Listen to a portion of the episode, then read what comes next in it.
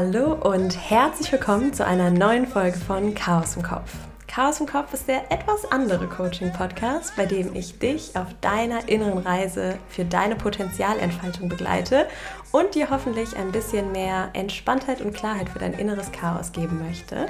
Ich bin Caro, Coach und Trainerin für Potenzialentfaltung, aber heute bin ich überhaupt nicht alleine hier. Ich habe nämlich meine wunderbare Namensschwester hier, die Caro. Hallo Caro, so schön, dass du da bist. Ja, vielen Dank, dass ich da sein darf. Ich freue mich richtig drauf.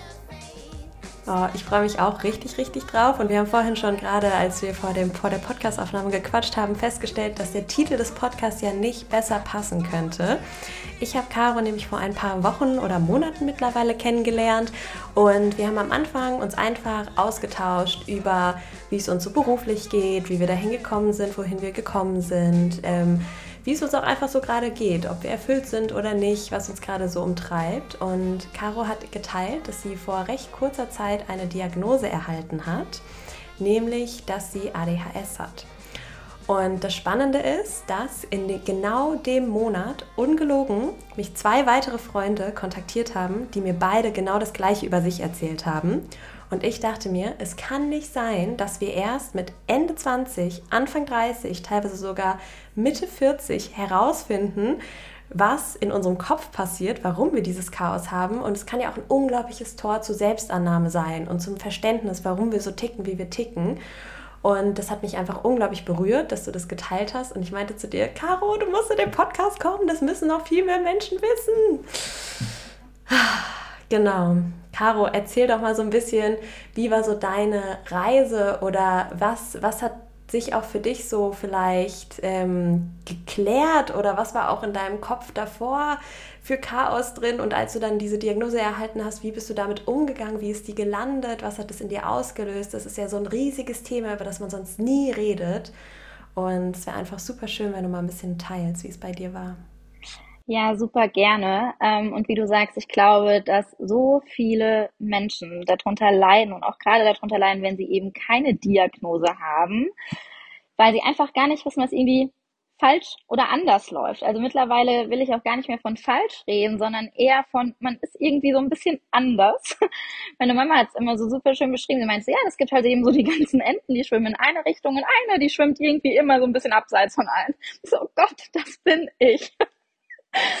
Und ich weiß auch nicht, es war wirklich so, als ich die Diagnose bekommen habe, war ich so erleichtert. Also wirklich genau das, was du sagst. Es ist eher ein Prozess von einer Selbstakzeptanz, Selbstannahme eingetreten, die mein Leben verändert hat. Und ich sage jedes Mal, es hat sich so angefühlt, als wäre so ein Schleier von meinen Augen irgendwie weggefallen. Als hätte ich die Welt immer so ein bisschen anders wahrgenommen. Immer so ein bisschen durch meine rosa-rote Brille auch teilweise.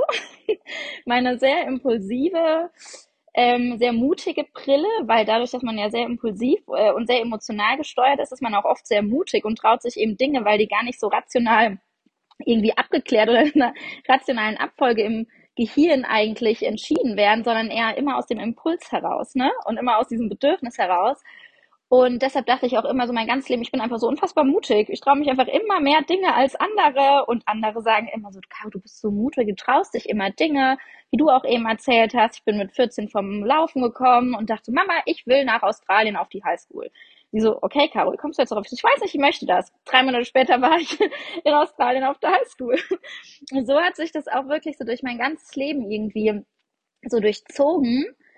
Und ich habe mich aber immer so ein bisschen hm, eigentlich so sicher in meiner Intuition und dass das mein Weg ist gefühlt, aber immer anders. Wirklich immer irgendwie ein bisschen abseits, weil alle konnten immer so straight ihren Weg lang gehen, ohne sich ablenken zu lassen, wussten, was sie wollen. Und ich wusste halt, am einen Tag wollte ich rot, am nächsten Tag wollte ich blau.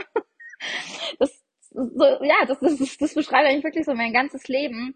Und ich habe mich immer so ein bisschen zu viel und zu bunt, zu impulsiv, zu, zu vielseitig, zu interessiert. Ich bin halt natürlich auch unfassbar begeisterungsfähig. Ne? Also wenn, wenn ich jemandem begegnet, dann finde ich den ganz toll. und mit am liebsten alles mit dieser Person verbringen und äh, ja, jeden freien Moment mit der Person teilen oder auch wenn, wenn mich ein Thema interessiert, dann kann ich da sowas von Fokus drin sein. Ich habe aber echt immer schnell das Interesse an Dingen verloren. Und dann hat natürlich, ob das schon losging in der Familie, man sollte, ich habe die Idee, einen Ikea-Schrank aufzubauen. Am Ende haben meine zwei kleinen Geschwister daran gearbeitet und das aufgebaut. Und ich hatte dann nach fünf, fünf Sekunden schon keine Lust mehr und bin gegangen. Da haben die sich natürlich auch immer über mich aufgeregt. Immer so, du ziehst nie was durch. Und es war halt irgendwie, hat sich das immer schon so, so herauskristallisiert, glaube ich. Auch so in der Schule. Ich war zwar immer eine gute Schülerin, aber ich, ich habe wirklich nie ich, ich, ich weiß nicht, wie ich es beschreiben soll, aber ich habe wirklich nie irgendwie einen krassen Fokus gehabt. Also ich bin irgendwie auf jeder Hochzeit immer mitgerannt und da rumgetanzt, aber ich habe mich noch nie in meinem ganzen Leben wirklich mal nur auf eine Sache konzentriert. Und es hat zwar immer funktioniert, aber es war immer trotzdem alles so ein bisschen holprig, würde ich mal sagen. Und dann bin ich ja, ich glaube, da, da war ich 15, als ich dann gerade von der Highschool auch gekommen bin. Da hat mir dann meine beste Freundin gesagt, dass sie aufs Internat geht. Und für mich ist eine Welt zusammengebrochen und ich bin total in eine Essstörung reingefallen, weil ich das emotional halt nicht handeln konnte. Jetzt denke ich natürlich auch, oh Gott, das arme Mädel. Natürlich hatte sie absolut die Berechtigung, aufs Internat zu gehen, aber ich habe das so unfassbar persönlich genommen, weil ich so sensibel und feinfühlig bin, was genau eben diese Menschen sehr oft sind und ja, eben schieben irgendwie alles oder werten irgendwie alles auf sich ab, was irgendwas mit sich selbst zu tun hat, dass man irgendwie nicht besonders genug ist, nicht toll genug ist, ne? So das alles, dieser negative Selbstwert, der daraus halt auch resultiert. Ähm, genau, und dann dachte ich mir, okay, das kann doch nicht sein, habe dann echt diese, diese Essstörung auch eine lange Zeit gehabt und habe natürlich aber den Kontext nicht verstanden. Und ich wurde aber aufgrund der Essstörung oder der Sportsucht, die dann auch einherging, behandelt, aber gar nicht auf, aufgrund des ADHS, weil es halt einfach nicht präsent war oder keiner wirklich da danach geforscht hat. Und so hat sich das dann alles durchgezogen und auch mein ganzer Lebenslauf. Wirklich, ich habe so viele Dinge gemacht, so viele bunte Facetten halt irgendwie gezeigt, was einerseits mich, glaube ich, ja, sehr bunt macht und mich sehr erfüllt hat, aber es war halt nie so dieses, ja, da ist der Weg oder da ist das Ziel und da ist der Weg. Und ähm, es war auch mit viel Anstrengung natürlich verbunden. Also viele denken halt, glaube ich, ach ja, die jumpt da nur hin und her, aber ganz viele verstehen gar nicht, was das eigentlich in dem eigenen Kopf bedeutet.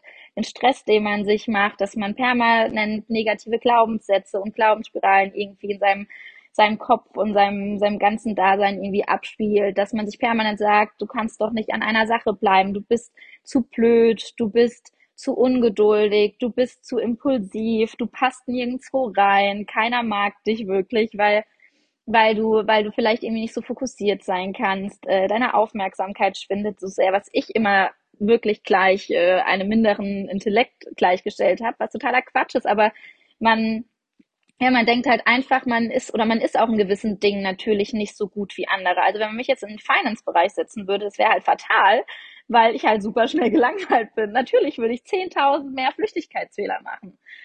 Und dadurch lernt man aber, glaube ich, halt nie, was man eigentlich wirklich gut kann und wer man eigentlich ist, weil man halt versucht und das erklärt, glaube ich, auch die Frage, die du gestellt hast, warum das oft bei Frauen erst Mitte, Ende 20 oder erst sogar, wenn sie Kinder bekommen, habe ich mich auch jetzt viel mit beschäftigt, herauskommt, weil sie dann zu viele Dinge gleichzeitig managen müssen und sie so überfordert davon sind, dass sie dann eigentlich eine Depression bekommen oder wie so ein Burnout, weil es einfach zu viel ist und es alle nicht hin, alles nicht mehr hinbekommen unter einen Hut. Und das ist halt, glaube ich, echt super interessant, auch nochmal zu hören. Und bei Frauen, die sag ich mal, jetzt äh, relativ clever sind und irgendwie ihre Verhaltensweisen erlernen, die lernen halt auch ihre, oft sind es auch Lügen oder negative Verhaltensweisen, um sich so ein bisschen zu verstecken und das Ganze zu verschleiern und zu kaschieren. Deshalb wiederum rücken sie aber immer weiter weg eigentlich von ihrem eigenen Ich und ihrem Selbst und ihren Bedürfnissen. Weil man ja wie so mehrere Identitäten eigentlich aufbaut und gar nicht die, die wahre Identität. Und ähm, bei mir war es dann so, dass ich dann, ja, wie gesagt, ich habe mein Studium in der Psychologie gemacht, das habe ich aber auch eher so nebenbei gemacht, habe zwei Nebenjobs gehabt. so war das dann immer, habe ich da auch nicht so drauf fokussiert und dann wollte ich doch keine Therapeutin mehr werden, dann wollte ich dann irgendwie doch in die Wirtschaft.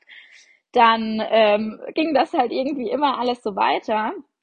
Und dann habe ich, das war auch wieder sehr typisch Caro, wird jeder sagen, das kennst, kennst du vielleicht auch oder auch deine, deine, deine Freundin, sag ich mal, dieses typisch. Das ist so typisch Caro. Das ist so chaotisch. Bei dir ist immer alles anders und bunt und explosiv und impulsiv. Und dann war es nämlich so, dass ich von, also ich war bei Red Bull in einem Praktikum und wollte aber dann auch wieder nicht bleiben, weil es war mir nicht tiefgründig genug. Ich fand das zwar sonst alles ganz toll da, aber ich hatte immer irgendwo was auszusetzen. Und dann hat mich ein Bekannter überredet, dass ich doch bei Ihnen Vollzeit einsteigen sollte. So, dann nach drei Tagen später habe ich dann irgendwie mein Onboarding-Gespräch, war mein Offboarding-Gespräch, weil die Finanzierungsrunde nicht durchging. Das heißt, ich, ich hatte halb ab nur zwei Tage Vollzeit gearbeitet. Und dann dachte ich so, ach ja, nee, das war ja eh nie das, was ich wollte. Ich mache mich jetzt selbstständig. Keine Ahnung von Business, keine Ahnung von der Selbstständigkeit und habe da mit einer Freundin angefangen, so, so Sportkurse und Coachings zu geben. Daraus hat sich dann entwickelt, dass ich mit einer anderen Bekannten ein Café eröffnet habe. Auch so eine impulsive Entscheidung, auch keine Ahnung von gehabt. Dann kam Corona, dann haben wir noch ein Food Startup, ein, klein, ein kleines gegründet und dann war bei mir der Punkt, wo einfach alles zu viel war. Corona, Café, Food Startup, ich habe keinen Sport mehr gemacht, was sonst immer ein Ventil war, um meine Emotionen zu drosseln, was ich jetzt weiß ähm, habe nicht mehr gesund gegessen, habe nicht auf mich geachtet, äh, hatte gar keinen Raum und Space, auch aufgrund von Corona mehr für mich. Und ich bin wirklich zur Therapie und hatte das Gefühl, ich werde manisch. Also diese extremen Schwankungen bei mir, die waren, die waren so extrem, dass ich so Angst vor mir hatte und ich habe mich selbst auch wirklich nicht mehr erkannt, dachte, hier stimmt irgendwas nicht. Und dann bin ich zu ihr und sie guckt mich so an und sagt so, ich glaube, sie haben einfach nicht oder nicht diagnostiziertes ADHS. Sie sind eigentlich so reflektiert, sie sind eigentlich so eine gesunde Person, aber ich glaube einfach, dass sie nicht mit ihren Emotionen klarkommen und über 28 Jahre falten, äh, falsche Muster oder ungesunde Muster für sich entwickelt haben und ähm, es jetzt wie so einem Identitätsclash eigentlich kommt. Und ich war so, oh mein Gott. Und bin dann wirklich zum Psychiater und der hat mich auch durchgecheckt. Und dann haben wir so ein, zwei Diagnostiken durchgeführt. Und da guckt er mich auch nur so an und sagt so, ja, also eigentlich ist es für ihn so eindeutig. So, ich bin nicht bipolar, ich bin nicht manisch. Ich bin auch eigentlich keine depressive Persönlichkeit, aber ich komme einfach damit nicht klar, was in meinem Kopf ist. Also dieses Rauschen in extremen Situationen ist es wirklich, als würdest du mit, mit, glaube ich, 300 über die Autobahn fahren. So fühlt sich das in meinem Kopf an. Also es gibt Momente, wo ich so überfordert bin, weil ich nicht weiß, was ich jetzt priorisieren muss. Und es können die banalsten Dinge sein. Und ich fange an, maximal zu prokrastinieren. Und dann kommt nämlich wieder die Selbstwertspirale. Ich bin nicht genug, ich bin schlecht, ich kriege ja nicht mehr das kleinste Zeug irgendwie hin im Alltag. Pipapo und tralala.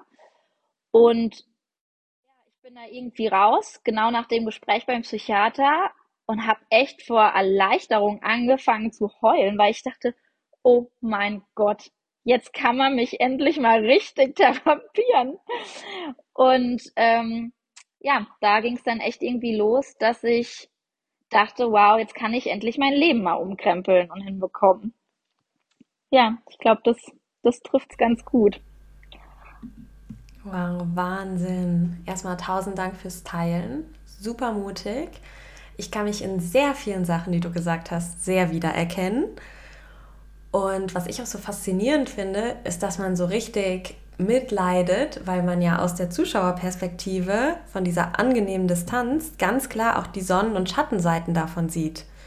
Also es ist natürlich auch ein unglaubliches Geschenk, so viele Ideen zu haben, voller Enthusiasmus und Tatendrang zu sprühen, Lust zu haben, sich in alles einzubringen. Wenn einem schnell langweilig wird, ist es auch wertvoll, weil das heißt, man hinterfragt den Status quo, man ist eigentlich immer am Wachsen, man will sich auch immer irgendwie weiterentwickeln. Aber es hat natürlich auch dieses rasende, rastlose, chaotische, überfordernde, viele Emotionen. Also du hast es so schön beschrieben, ne? Diese Welle im Kopf, diese Flutwelle wie auf der Autobahn, die da so durchgeht und das, was dann auch daraus resultiert, dass an die simpelsten Sachen dann manchmal überfordern und man dann in diese Spiralen reinkommt, weil man sich natürlich mit anderen vergleicht. Natürlich schaut man immer, wie verhalte ich mich im Vergleich zu den anderen? Wie läuft mein Leben im Vergleich zu den anderen? Und ich glaube, es ist per se verletzend, wenn man merkt, irgendwie bin ich anders. Und ich weiß nicht wieso und es stört einen natürlich auch. Aber der Witz ist, man will und kann gar nicht so wie die anderen sein, weil man halt einfach merkt, die anderen machen Sachen, da würde man selber sterben. Also ich könnte mir zum Beispiel auch nicht vorstellen, jahrzehntelang im gleichen Vollzeitjob zu sein. Da weiß ich auch jetzt schon, das würde bei mir einfach nicht funktionieren aufgrund einer riesigen ähm, Palette an Gründen. Aber wenn du aus dem Elternhaus kommst, auch, die das ganz anders vorleben, die vielleicht auch ganz traditionell noch auch vielleicht den Beruf vorleben, dann ist es natürlich erstmal, vor allen Dingen, wenn man jung ist, total schwer, das irgendwie annehmen zu können. Warum kann ich das nicht? Warum ist man so anders? Und ich fühle das enorm. Wie war es denn, als du dann die Diagnose erhalten hast, beziehungsweise wie würdest du ADHS jemandem erklären, der noch nie von ADHS gehört hat? Chaos im Kopf. das passt wirklich so gut. Ähm, wie würde ich ADHS erklären? Wirklich einfach, dass es so bunt, bunt in deinem Kopf ist. Also, dass alles irgendwie bunt ist, dass alles interessant ist oder eben auch gar nicht. Ne? Also das kennst du vielleicht auch. Ich schwarz-weiß denken vom Feinsten. Und vor allen Dingen, dass es einfach gewisse gewisse Entscheidungen einfach auch nicht, die sind nie bös gemeint, die sind auch nicht, nicht dumm, sondern es ist einfach ein Filter, der in dem, in unserem Kopf fehlt, um alles nochmal systematisch, irgendwie sukzessive im Entscheidungsprozess eben zu berücksichtigen, sondern es ist so, mag ich oder mag ich nicht. Ne? Also es ist einfach so schwarz, weiß, bunt, nicht bunt.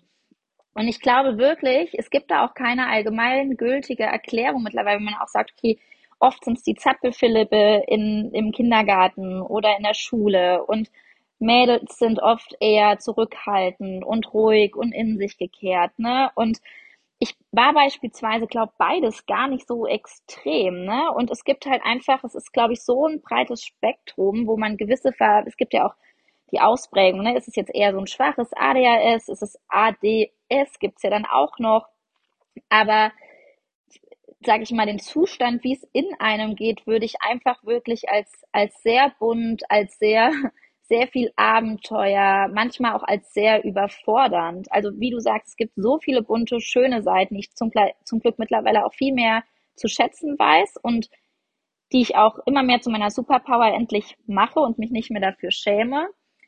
Ähm, aber die, vielleicht gar nicht die negativen Seiten, sondern wie du sagst, die, Schattenseiten oder die, die Seiten, die es einem selbst und deshalb auch dem Umfeld manchmal schwer machen, die sind halt auch vorhanden. Es sind wirklich vor allen Dingen sehr impulsives Verhalten, ne? Irgendwie das Rastlose, was du schon gesagt hast. Dann irgendwie diesen, diesen Tatendrang, man stürzt sich irgendwie in alles rein und, und man ist aber halt auch schnell gelangweilt, ne? Ähm, wie du halt auch sagst, so das Thema, dass man sich extrem viel vergleicht. Also das hatte ich auch total mit meinen Geschwistern, weil mein Bruder ist so ein rationaler, analytischer Mensch.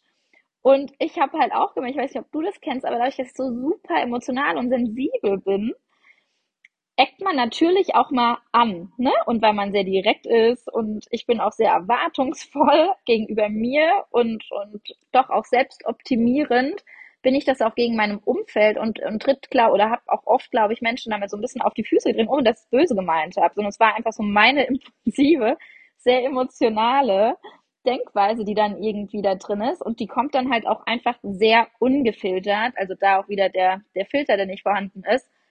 Bei mir kommt alles sehr ungefiltert, sehr ehrlich und sehr direkt raus. Also man weiß eigentlich oft, wo man bei mir dran ist, ähm, weil das einfach ja super authentisch dann auch, glaube ich, für andere wirkt, dass man eine super authentische, ehrliche Persönlichkeit ist, aber es ist auch wirklich vor allen Dingen, weil der Filter nicht vorhanden ist. Und ähm, ja, aber was man wirklich schon wissen sollte, ist, dass es nicht nur für das Umfeld, weil ich glaube, das Umfeld, ich habe das letzte Mal auch ein, ein Buch gelesen, da geht es halt auch nochmal darum, dass das Umfeld halt ja auch lernen muss, damit umzugehen. Klar, weil es anstrengend ist, weil man vielleicht mal aneckt, aber es ist halt auch so unfassbar anstrengend für den Betroffenen oder die Betroffene, weil es einfach das, das, das Rastlose, dieses Rumpacen, ich nenne es immer so Monkey Mind, der da wirklich wie so eine Affe rumhüpft und springt und da mal zusammenklatscht, so gefühlt, ähm, manchmal super schwer auch einzudämmen ist. Und ich, ich habe jetzt selbst auch bei mir gemerkt, gemerkt wenn ich kein, keine Routine, kein Raster habe, dann explodiert das richtig. Und das bei mir in der Selbstständigkeit passiert, als ich kein Team hatte, kein, kein Office, ähm, ne, also keine Strukturen.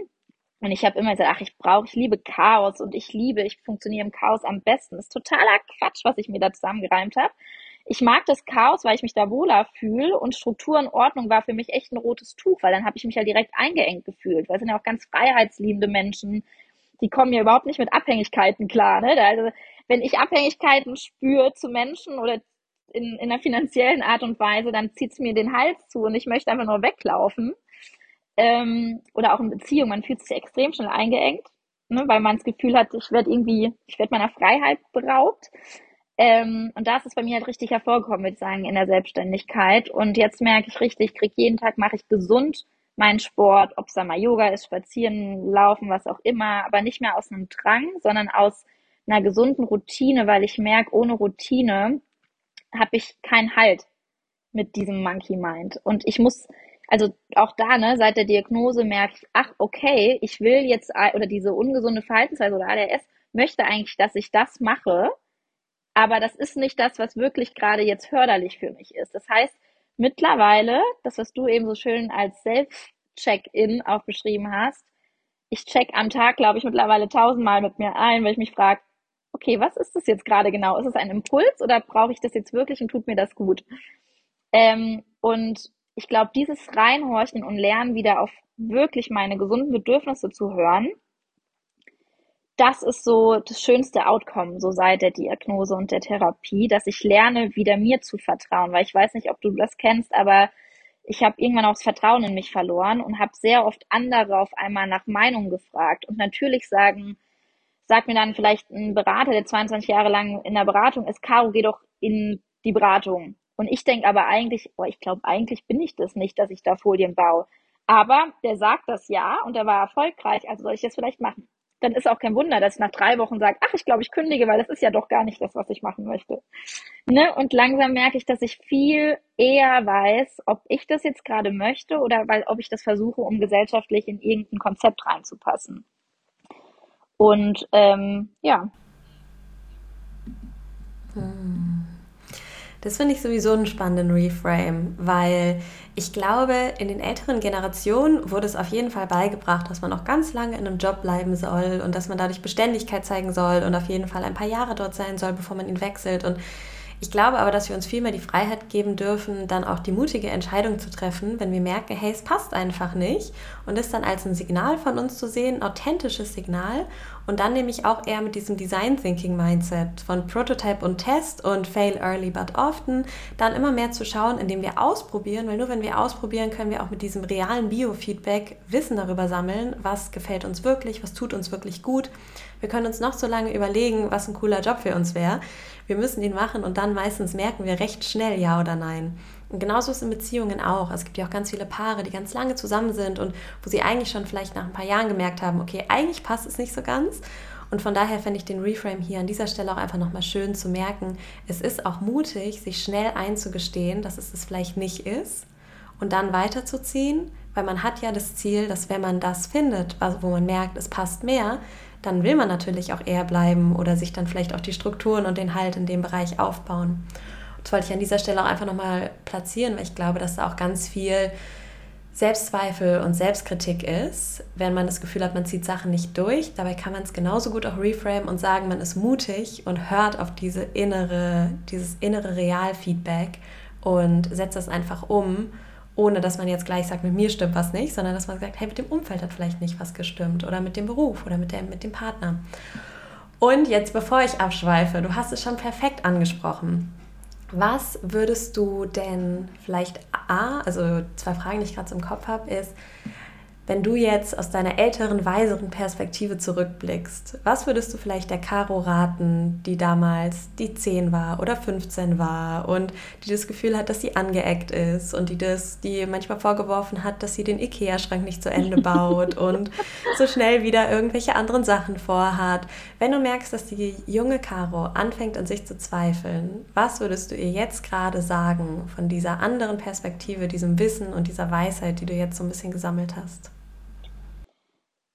Dass es A total okay ist und cool ist, anders zu sein. und dass es auch schön ist, in seiner eigenen Realität irgendwie zu leben, ähm, solange es dir gut damit geht. Also ich glaube, das Wichtigste, wenn ich auch Kinder haben sollte irgendwann, ist wirklich diesen kleinen Menschen so stark zu machen, dass er genauso wie er ist, sich einfach auch als willkommen empfindet. Ne? Also ich glaube, das ist so der Punkt, den ich, an den ich halt jetzt auch komme, ist so dieses, ey, es ist voll cool, so wie du bist. Und nicht so dieses, oh, es ist so falsch, wie du bist und du bist zu viel, sondern echt dieses Gefühl von, hey, ich bin Caro und mich gibt's nur einmal. In diesen ganzen Konstellationen, die ich habe, es, es gibt mich einfach nur einmal und lass es doch eine richtig coole Version einfach sein. Und, und sei halt auch du selbst, weil ich glaube, oder es war mein Learning und ich denke, du kannst damit allein, sobald ich versucht habe, in was reinzupassen, Freundesgruppe, Job, Beziehung, sei es whatever, ging mir immer so schlecht, dass es eigentlich danach echt explodiert ist. Und es, ich musste mich danach erst immer wieder aufbauen. Und immer, wenn ich wirklich auf mich gehört habe, dachte, ja, es ist jetzt vielleicht ein anderer Weg und alle laufen links lang und ich laufe rechts lang, ist super anstrengend, immer dagegen zu schwimmen. Aber ich habe langsam das Gefühl, dass es sich auszahlt. Dass es sich immer mehr auszahlt, weil es mich echt stark macht und hinfallen und aufstehen. Ich glaube, das macht dich am allerstärksten halt. Nicht liegen zu bleiben, immer wieder aufzustehen und weiterzugehen. Und zwar auf deinem individuellen Weg. Was auch immer das heißen soll und impliziert, aber so ehrlich und authentisch zu sich zu stehen und alle Seiten der Medaille auch zu lieben und zu tragen.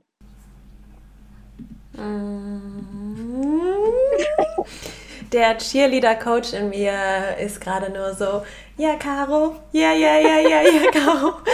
richtig, richtig schön, was du sagst. Wirklich, wirklich, richtig, richtig schön. Und jetzt hast du es auch schon so schön beschrieben, deinen eigenen Weg zu gehen. Und du hast ja auch schon öfter beschrieben, wie dein Alltag dann auch manchmal so aussieht oder was dich früher herausgefordert hat und wie du jetzt neu damit umgehen möchtest. Was sind denn so ganz konkrete Verhaltensweisen oder Umgangsformen oder Rituale oder vielleicht auch von Tools, die du hast, sei es Self-Check-In, Yoga, Sport und Co., die dir gerade ganz konkret helfen, mit dem Chaos im Kopf oder mhm. einfach mit deinem bunten inneren Blumenstrauß mhm. ähm, gut umzugehen? Ähm, also zum einen auf jeden Fall genug Bewegung und zwar nicht im Sinne von, es muss jetzt eine Bewegungssucht werden oder ein Sportdrang oder sonst was. Also ich mache wirklich es in Maßen, aber ich merke, wenn ich morgens aufstehe und mache meinen Sport, ich gebe mir dadurch einfach meine Struktur und diese überschüssige Energie in meinem Kopf und Körper, die wird wenigstens so ein bisschen gedrosselt. Es ist immer noch genug da den ganzen Tag. Aber ich merke, ich, ich baue mir dadurch halt so meine Struktur. Und was ich wirklich auch merke, das wollte ich früher nie wahrhaben, ich dachte immer so, auch Yoga, da power ich mich nicht genug aus und es muss ja immer Action sein. Ich merke, wie gut mir Yoga tut, weil ich mal ruhiger atme, weil ich ja auch sehr schnell rede, was ja auch so der Punkt ist, ne? Muss alles raus, was in diesem Kopf ist. Ähm, das heißt, ich merke durch Yoga, das ist für mich wie so eine Massage für meinen Kopf. Das merke ich richtig dolle. Ich war jetzt gerade heute Morgen auch nochmal und ich bin einfach dann so zen danach. Ähm, das heißt wirklich Sport, Bewegung, Yoga, frische Luft. Natur ist für mich, glaube ich, fast das, das Allerbeste. Also das merke ich immer wieder, sobald ich draußen bin und nicht das ganze Gewusel um mich herum. Also ich brauche das manchmal, aber früher dachte ich, ich bin viel besser im Gewusel. Jetzt merke ich, nee, für mein Hirn ist es viel gesünder, wenn ich eigentlich draußen bin in der Natur und mehr Ruhe habe. Also beim, beim, beim Berggehen oder bei einer Skitour, Skifahren, was auch immer, das sind wirklich Dinge, die ich da geht es mir extrem gut, weil mein Kopf sich einfach beruhigt oder die Natur beruhigt mich extrem. Ähm, was ich jetzt zum ersten Mal habe und was sich total schön anfühlt, ist, ich habe jetzt einen neuen Job angefangen und es ist zum ersten Mal ein Job in einem Mental Health Startup, ähm, was total cool ist, weil es meine Bedürfnisse befriedigt, weil ich mich wirklich dafür entschieden habe, wegen Mental Health im Workspace ist eine coole Vision ähm, und zwei unfassbar coole Gründer dort im Team, die mich genauso annehmen, wie ich bin und mir dabei auch echt helfen, mich genauso wie ich bin da irgendwie einzubringen. Also meine die, die Gründerin, ich bin so ein Fan von ihr und es ist der erste Job, wo ich nicht reingehe, denke so, ach ja, ich kündige ja dann eh ein paar Wochen, Monaten, was auch immer, sondern ich denke so, es könnte jetzt eine längere fristige Sache sein, weil ja, weil sie mich wirklich so integrieren. Also eigentlich das Unternehmen wird so ein bisschen an, an mich individuell so angepasst und ich darf ich sein und darf meine Stärken mit reinbringen und ich krieg nicht schon an Tag zwei gesagt, oh, das sind zu viele Ideen, sondern sie lernen oder helfen mir dabei,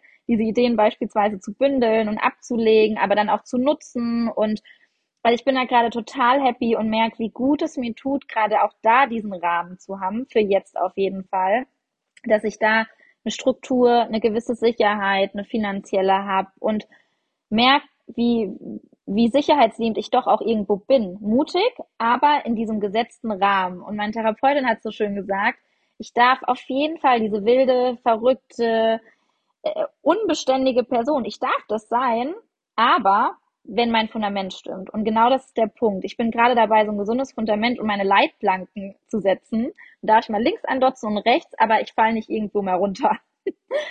und das merke ich, dass mir es echt gut tut und geregelte ähm, Mahlzeiten tatsächlich auch, weil das ist auch so was, ne, damit irgendwie der ganze Blutzucker und alles im Raum ist, weil ADHSler generell zu allen möglichen Süchten halt auch neigen. Und ich glaube, da muss man sich echt selbst lernen, gut zu kontrollieren oder auch zu merken, wann, also ich merke jetzt viel früher, wann ich mal irgendwo nochmal abdrifte und kann dann selbst sagen, oh nee, stopp, reicht jetzt hier. Und deshalb, aber ja, Sport, Ernährung, ich glaube echt ein gutes Work Environment, was auch immer das heißt für dich, aber um echt zu fragen, was sind die Bedürfnisse, die befriedigt werden müssen, damit ich auch funktioniere auf meine Art und Weise. Und ähm, das funktioniert bei mir auf jeden Fall gut. Und sehr viel Zeit mit mir selbst. Früher habe ich die nie gehabt, weil ich dachte, ich brauche ganz viel Ablenkung und Reize und Impulse von außen. Ähm, jetzt weiß ich allerdings, dass es totaler Quatsch ist, dass äh, mein Monkey Mind eigentlich ganz viel Ruhe braucht und Zeit mit mir alleine, um das Chaos zu strukturieren und auch zu ordnen und mich zu recovern. Und ich sag viel mehr Nein viel, viel mehr Nein zu außen, grenze mich viel besser ab, vergleiche mich viel weniger und viel mehr mein eigenes Ding und das fühlt sich richtig gut an. Oh, so schön, Caro. Ich muss auch sagen, ich habe dich vor ein paar Monaten gesehen und jetzt, und du wirkst auch gerade so viel geerdeter, viel mehr mhm. Zen, viel mehr im Einklang mit dir. Du strahlst so eine richtige Ausgeglichenheit und so eine Selbstakzeptanz aus und die ist so richtig magnetisch. Die ist so oh. richtig schön. Du strahlst, du hast, du hast absolut die gleiche Energie, weißt du? Aber diese Energie wirkt genauso wie du beschrieben hast mit diesen Leitplanken. Sie wirkt so ein bisschen containter. Mhm. Und zwar nicht contained im Sinne von eingesperrt, sondern einfach nur contained im Sinne von vielleicht auch sicherer. Mhm. Total. Das ist voll schön. Ja. Ich habe ja so einen kleinen Fetisch für Morgenroutinen. Hast du eine ganz konkrete Morgenroutine, die entwickelt, oder hast du einfach die generelle Daumenregel, dass du morgens Sport treibst? Mm, ich bin so ein Kaffeemensch. Deshalb brauche ich morgen eigentlich meinen Kaffee. Und wirklich ist es auch echt mittlerweile ähm, der Sport nochmal zum Glück geworden.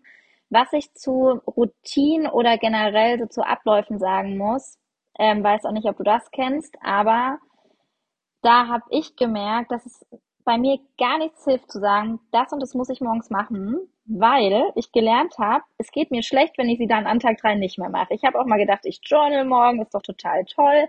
Und dann an Tag drei habe ich aufgegeben und meinte meine Therapeutin immer so, weißt du was, lass doch den Quatsch. Das nutzt doch bei dir eh nichts, aber hat das gar nicht böse gemeint, sondern meinte so, mach das einfach, wenn du morgens aufstehst, wenn du einen Kaffee morgens trinken willst, trinkst einen Kaffee, wenn du Sport machen willst, trinkst, äh, machst du Sport. Wenn du irgendwie äh, was anderes machen willst, machst du das. Deshalb bin ich so von dem Thema klassische Routine eigentlich weg, aber ich würde sagen, so, wenn ich mir was aussuchen würde, was mir einfach am meisten hilft, ist es wirklich eigentlich relativ früh zu, mich zu bewegen. Hm, ja, das macht Sinn. Das sagt man auch im Ayurveda der alten Lehre der Gesundheit und Weisheit. ähm, vielleicht abschließend, bevor wir so Richtung Abschlussfrage kommen, vielleicht erst nochmal die Vorabschlussfrage. Wenn jetzt jemand gerade zuhört und sich denkt, hm, vieles, was Caro erzählt, kommt mir sehr bekannt vor, könnte ich vielleicht auch ADHS haben. Was würdest du der Person raten zu tun? Ui, also ich würde mir Das ist eine gute Frage. Ich muss gerade echt überlegen, weil ich dachte es mir ehrlich gesagt schon super oft, auch im Studium, dachte ich so, Gott, safe habe ich ADHS. Deshalb sagt mein Papa auch immer, du hast safe ADHS. Heute noch. Ähm, aber ich, ich dachte halt immer, okay, komm, wenn ich dann so eine Diagnose habe, die man ja auch nur so sehr, äh, sag ich mal, rar stellen kann oder die immer noch nicht so ganz anerkannt ist in Deutschland. Das heißt so, ja, das hat doch jeder mittlerweile. Habe ich mich nie so ganz getraut. Ich glaube, mir persönlich hat es sehr geholfen, die Diagnose zu bekommen, aber einfach, weil es für mich keine Entschuldigung für mein Verhalten war oder auch vielleicht gewisse Erfahrungen, sondern eher eine Erklärung. Das heißt, man könnte sich natürlich auch einfach reinlesen und Bücher dazu kaufen und einfach versuchen, selbst auch an gewissen Mustern zu arbeiten, beziehungsweise das war das bei mir, als ich auf einmal halt gemerkt habe, oh, gewisse Dinge sind, sind einfach so erlernt und so erarbeitet und die beruhen halt darauf, konnte ich sie natürlich auch jetzt mit einer Therapeutin halt irgendwie erarbeiten. Aber ich merke halt, dass ich an die wirkliche Tiefe der Substanz eigentlich nur mit einer Therapeutin komme. Ähm, ich habe auch selbst mal kurz auch beispielsweise Medikamente ge geholt. Das hat bei mir überhaupt nicht funktioniert. Mir ging es ganz schlecht damit und ich wusste, es wäre der easy way, mich zu fokussieren, mich zu konzentrieren, meinen Weg zu gehen. Aber ich habe gesagt so, nee, das bin nicht ich so. Ich möchte im Innern, möchte ich so hart an mir arbeiten, dass ich das managen kann.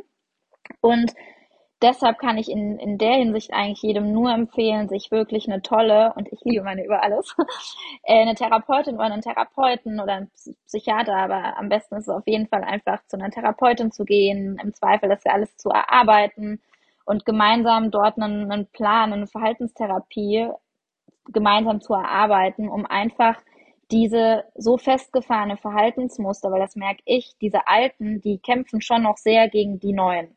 Und natürlich, wenn etwas sich über 28 Jahre etabliert hat, sind die viel stärker als die neuen gesünderen. Und die sind dann manchmal auch lauter oder schnappen halt die, die neuen auch mal noch weg.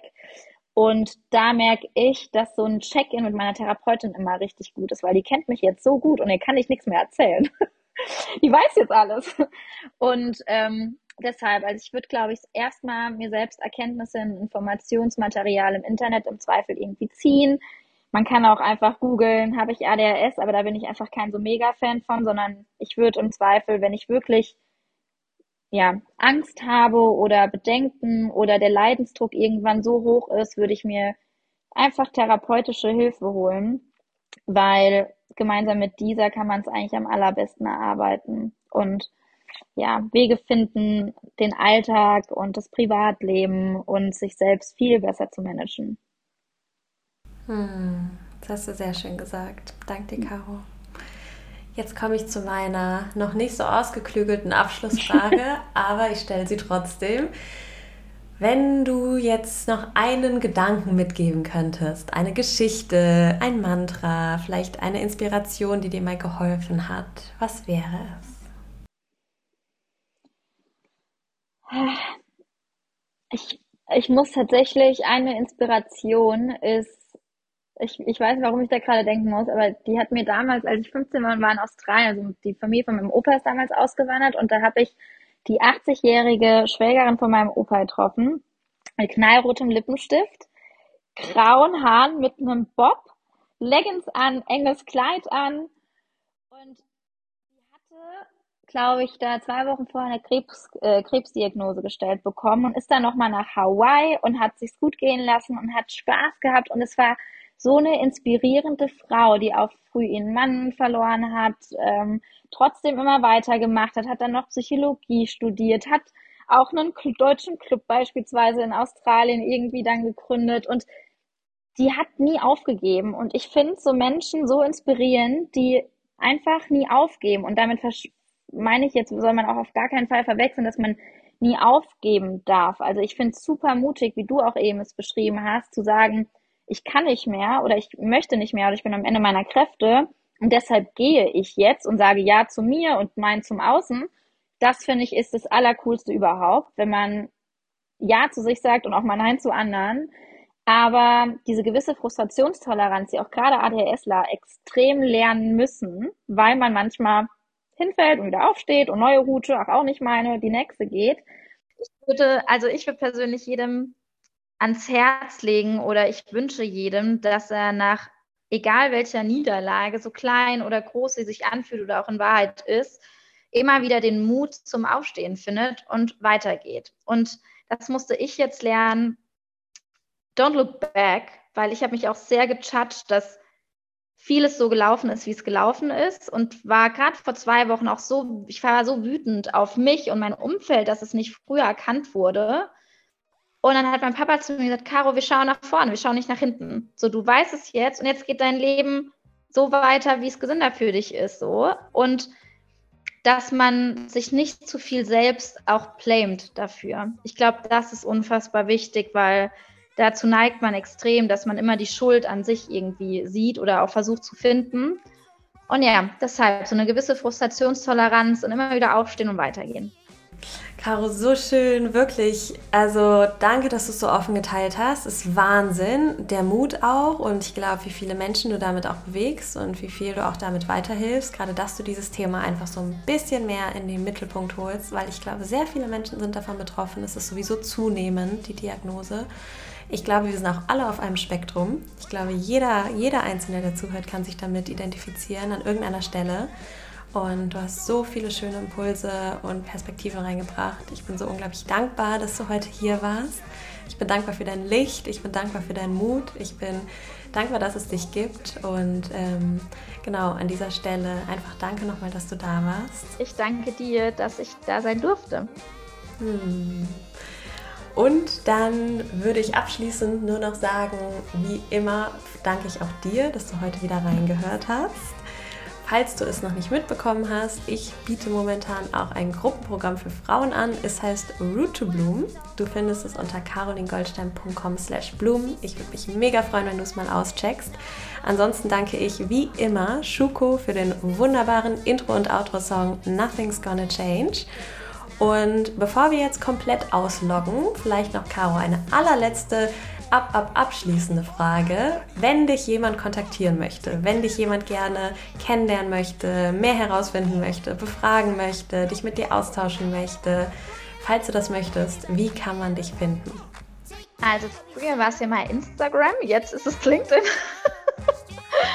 also im Zweifel äh, Instagram oder LinkedIn, aber da kann ich dir auch sehr gerne einfach die Links dazu schicken und dann kannst du dir vielleicht einfach in die Show Notes hinzufügen. Und ähm, jeder, der möchte, ich liebe, ich liebe Austausch. Also von daher feel free to, to, to chat or to talk ähm, to me. Und ähm, ja, ich würde mich freuen. Yay! Sehr cool. Ja, genau. Äh, Kontakte packe ich dir in die Show Notes. Und dann bin ich sicher, dass Caro und ich, auch Caro, dir jetzt noch einen wunder wunderschönen Tag wünschen. Und ich freue mich, wenn du bei der nächsten Folge wieder dabei bist. Why you living for tomorrow when you're living today?